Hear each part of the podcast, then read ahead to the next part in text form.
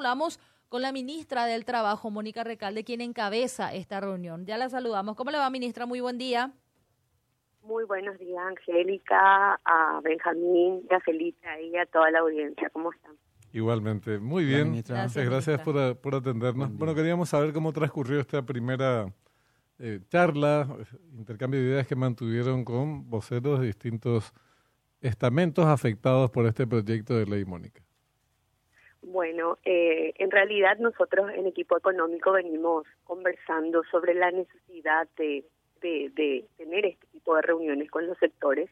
Ya comenzamos hace 20 días con el gremio sindical y también con los representantes empresariales para volver a analizar este proyecto de ley y posiblemente replantear uno nuevo que sea un proyecto consensuado con todos los sectores. Y el miércoles pasado tuvimos la oportunidad también de, conversar con el gremio de todos los jubilados, porque es un gremio bastante importante y que está teniendo, ¿verdad?, un protagonismo activo dentro de lo que es la política de seguridad social. Entonces estuvimos conversando con ellos sobre sus posturas, cuáles son las inquietudes que ellos tenían sobre el proyecto de superintendencia. Y así como mencionaba Angélica, hay unas posturas unánimes a favor de la creación de un ente supervisor, pero tienen ciertos cuestionamientos con respecto a este proyecto de ley y ellos quieren que se replantee completamente y que el Ejecutivo presente otro proyecto. Y en eso estamos recopilando todas esas inquietudes y vamos a elaborar seguramente con el ministro de Economía una nueva propuesta. Eh, para mí esto es nuevo, te cuento, a lo mejor ya lo divulgué y yo nomás me, me comí la información, pero que exista la posibilidad cierta y que el camino sea buscar el consenso en torno a un proyecto que reemplace al actual me parece me parece importante digo en el sentido de tener el aval de todos los actores en esta historia verdad sí lo que pasa es que los temas de seguridad social son muy sensibles y necesitan legitimidad.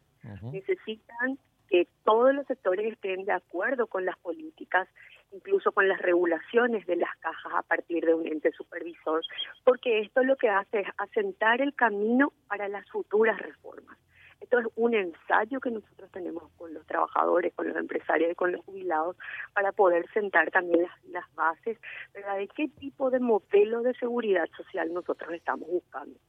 Y este diálogo eh, lo que busca es justamente proteger el derecho de los trabajadores, ese derecho adquirido de los jubilados, ¿para qué? Para que a través de un ente regulador se pueda mantener justamente la solvencia de las cajas, las reglas claras, evitar los fraudes, los pagos indebidos, que las inversiones se hagan correctamente y que todos tengan la garantía de que los fondos están resguardados.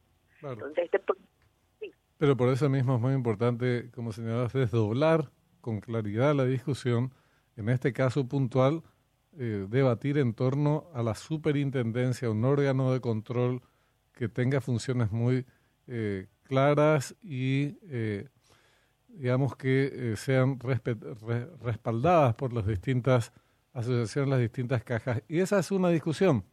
Las facultades propias que tiene una superintendencia, no algunas que están establecidas en el proyecto, que es motivo de cuestionamiento, y por separado, en paralelo o en otro momento, discutir la reforma previsional, porque el proyecto también incorpora algunos elementos, el actual digo, eh, que generan mucha confusión y, discordia, en el sentido de que modifica artículos, por ejemplo, de la ley orgánica de la ley del Instituto de Previsión Social en cuanto a las facultades de su Consejo de Administración. Es decir, hay que separar claramente la discusión. Fiscalización, superintendencia, órgano de contralor, cómo hacer para que en Paraguay se protejan eh, los intereses de los, de los jubilados y pensionados.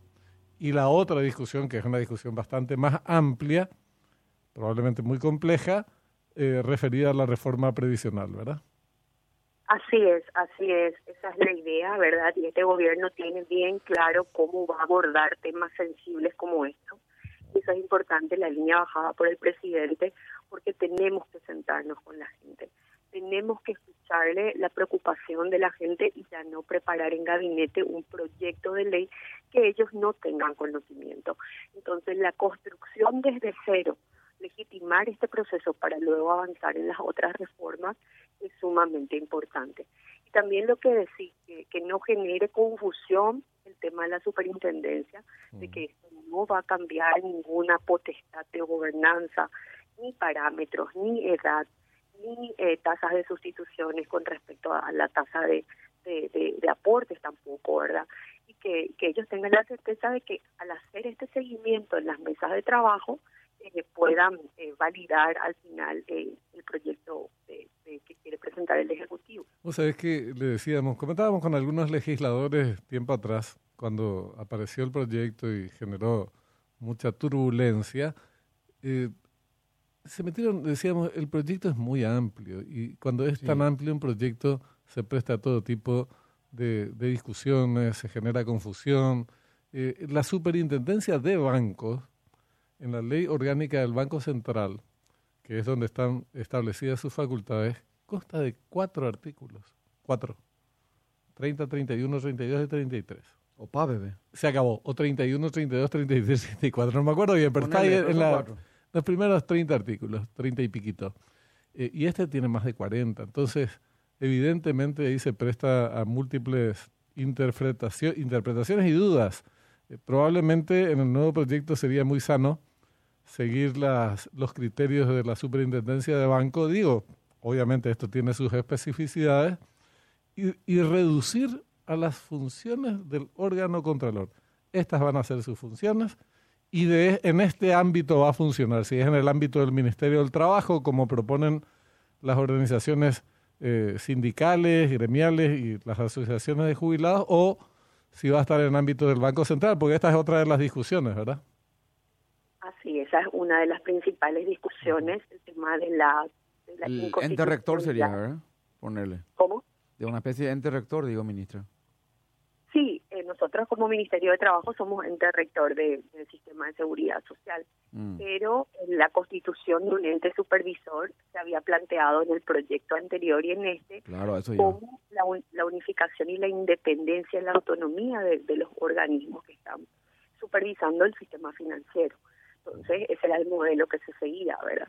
Pero estas son buenas prácticas que se tienen, pero hoy el Ejecutivo está dispuesto a discutir y a dialogar sobre dónde tiene que estar. Por eso tenemos esa, esa apertura actualmente. Eh, ministra, sobre ese punto, eh, luego de esto, ¿cuál es, eh, por lo menos de, desde tu cartera, o si bien tenés también el dato ya preciso, inclusive el equipo económico nacional o el Ejecutivo en, en su globalidad, ¿cuáles serían los próximos pasos, digamos, uno para, digamos, buscar acordar las partes, se va a convocar una mesa de diálogo, se va a enfriar el proyecto que se había presentado, ¿cómo queda la, cuestión, digamos, los, los plazos o legislativos o, digamos, si querés, el Ejecutivo, ¿verdad? El Ejecutivo no puede eh, pedir el retiro de, de, un proyecto que fue presentado por parlamentarios, nosotros respetamos eso, pero hoy en día el, uno de los senadores, el senador Derlis Maidana, está acompañando todo el proceso, o sea, tenemos participación del Parlamento en las reuniones, vienen también gente de las comisiones a escuchar el debate, ¿verdad? Porque es muy importante para ellos. Y los próximos pasos, nosotros tenemos un cronograma de trabajo en donde el sector sindical y el sector empresarial están trabajando juntos en la elaboración del proyecto los jubilados van a enviar también sus propuestas para incorporar a ese proyecto nuevo y también todas las cajas, porque también tuvimos reunión con los presidentes de todas las cajas, son los que finalmente van a ser supervisados. Todos coinciden que es necesario un ente regulador, pero que sea ajustada, ¿verdad?, algunas cuestiones que, eh, que de temas de inversiones, temas de gobernanza las atribuciones del superintendente, pero yo tengo entendido que eh, con el ministro de Economía vamos a estar realizando antes de, fin de mes ya una presentación preliminar de, de, lo que va a ser el nuevo proyecto del Ejecutivo. ¿Vos crees que ya tendría una fecha, digamos, un plazo? Todavía no. No tenemos un plazo establecido porque quizás las discusiones se puedan dar más mesas de trabajo, más, o revisiones del proyecto que, que vamos a estar elaborando en la brevedad las líneas bases ya nos ya tenemos presentadas, ¿verdad? Pero la redacción podría demorarse un poco, pero no creo que, que más de, la, de la quincena de, noviembre, mucho antes. Una, perdón, Benjamín, ¿verdad? Dentro de todo, esto me parece que es una buena noticia. Sí, sí. O sea, el planteamiento este de bueno, vamos a revisar lo que haya que revisar. Hay planteamientos, digamos, otros sectores. eh, Esa Es que este es un de- tema que no se puede simplemente imponer. Porque Claro, pero te- en realidad tenías muy- números para imponer. Si querías... Sí, digamos, tenés claro. números, pero, generás vas un una situación altísimo. conflictiva Ah, al santo botón. A un costo altísimo después, ¿verdad? Así es. O sea, lo correcto pues esto, la vía del diálogo, inclusive aunque vos puedas creer que a lo mejor sea un poco más, retrase el proceso y demás, pero hasta sacar algo un poco más consensuado, ¿verdad? Eso me parece también como para rescatar, digo. Absolutamente. Ministra, te agradecemos mucho por el tiempo, muy amable. Muchas gracias y que tengan buen día. Igualmente, Mónica Recalde, ministra de De Trabajo, para mí es